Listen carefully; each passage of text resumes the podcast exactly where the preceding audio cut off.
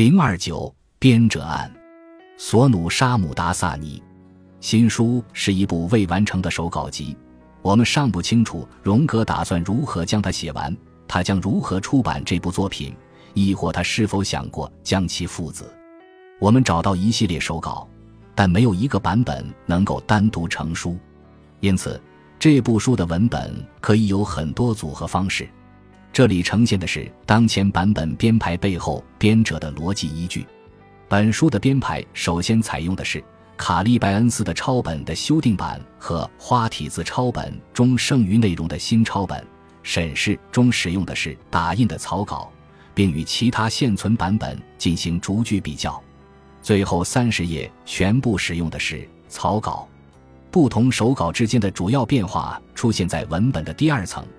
这些修改代表荣格对幻想的心理学意义在不断的进行理解，就像荣格把新书视为一次以暴露的形式进行详尽阐述的尝试一样，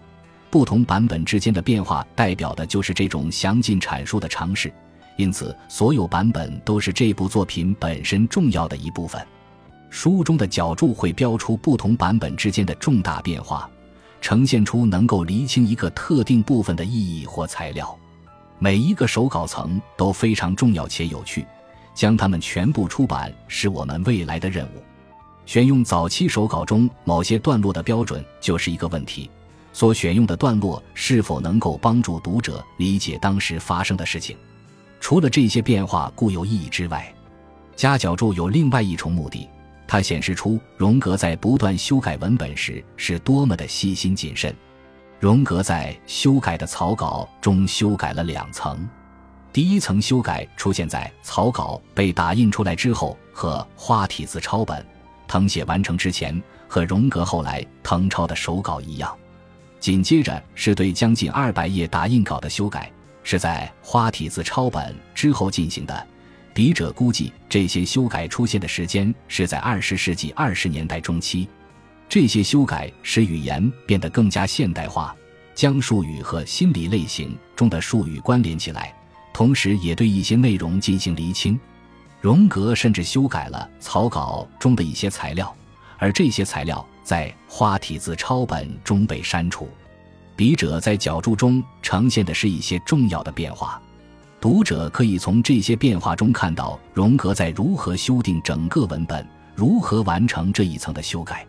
为了方便引用，笔者将第二卷第二十一章魔法师和审视再分成不同的副章，每一副章都用带有数字大括号标出。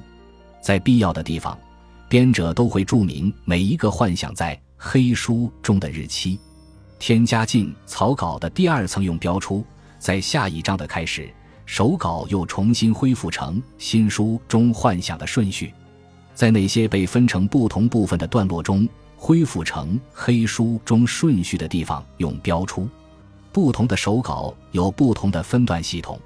在草稿中，每一段话通常由一两个句子构成，整个文本看起来就像一部散文诗。在花体字抄本中，又是另外一种极端的表现，文本中的长段之间没有分开。最有逻辑的分段出现在卡利拜恩斯的抄本中。他频繁使用有色的大写字母作为分段的线索，由于他的分段似乎得到了荣格的首肯，因此他的分段方法是本书分段的基础。在某些章节中，书中的分段方法更加接近草稿和花体字抄本的分段法。在卡利拜恩斯抄本的第二部分，他誊抄的是草稿，因为花体字抄本还未写完。在本书中。笔者使用之前形成的分段方式对文本进行分段，笔者认为这能够呈现出该文本的最清晰和最易读的形式。在花体字抄本中，荣格用红色和蓝色两种颜色将首字母画出来，有时候会加大文本的字体。本书也尝试在每一段中使用这种惯例，但由于英语单词对应的德语单词的首字母并不总能一一对应。选哪一个英文单词的首字母，依据的是单词在文本中的相对位置，而粗体和加大的字体在文中使用斜体字替代。为了保持一致性，对荣格没有誊抄进花体字抄本的剩余部分，依照相同的惯例分段。至于向死者的七次布道，字体的色彩变化，根据的是荣格在一九一六年的印刷本，将审视作为新书的一部分收录其中。编者主要出于以下考虑：黑书的内容在一九一三年十一月开始，第二卷的内容在一九一四年四月结束，而审视的内容在同一天开始。黑书连续写到一九一四年七月二十一日。一九一五年六月三日，又开始继续写。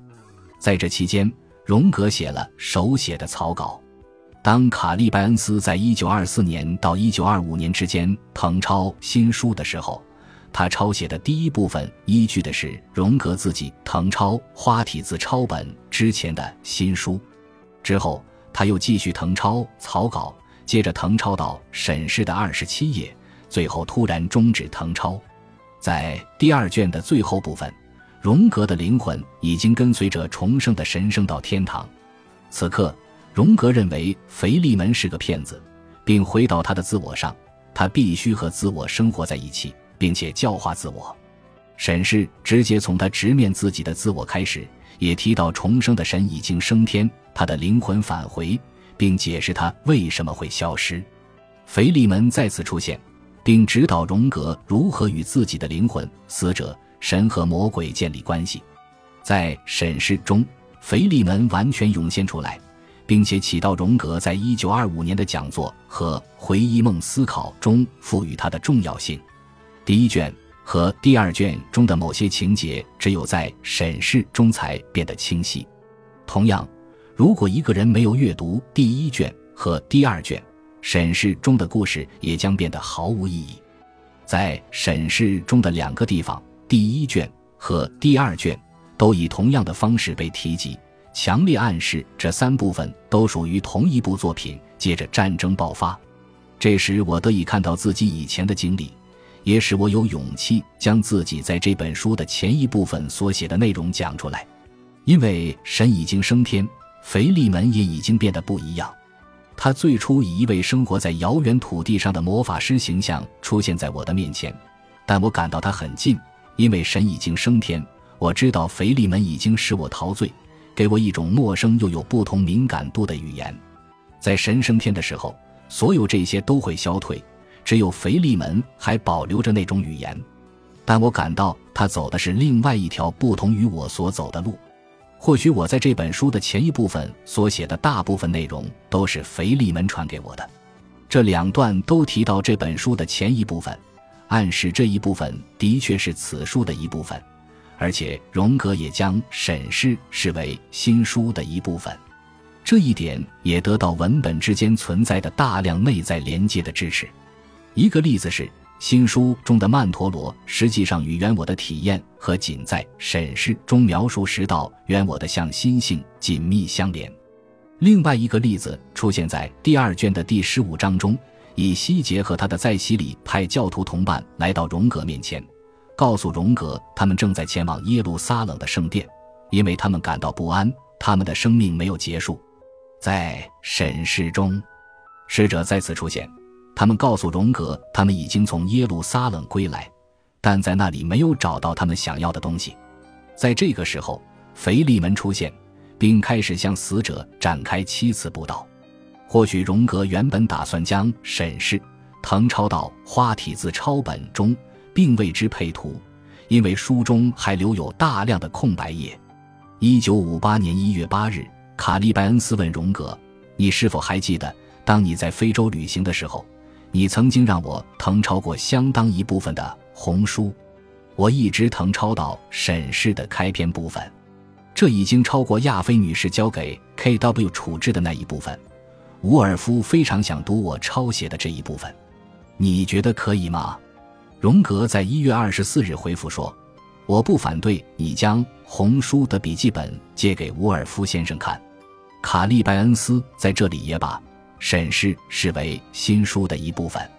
在注释中的引文中，省略号表示三段时期，对此不再着重强调。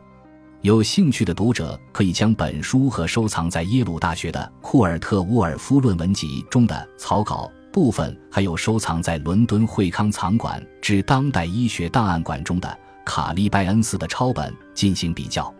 很有可能还有其他抄本尚未公开。本集播放完毕，感谢您的收听，喜欢请订阅加关注，主页有更多精彩内容。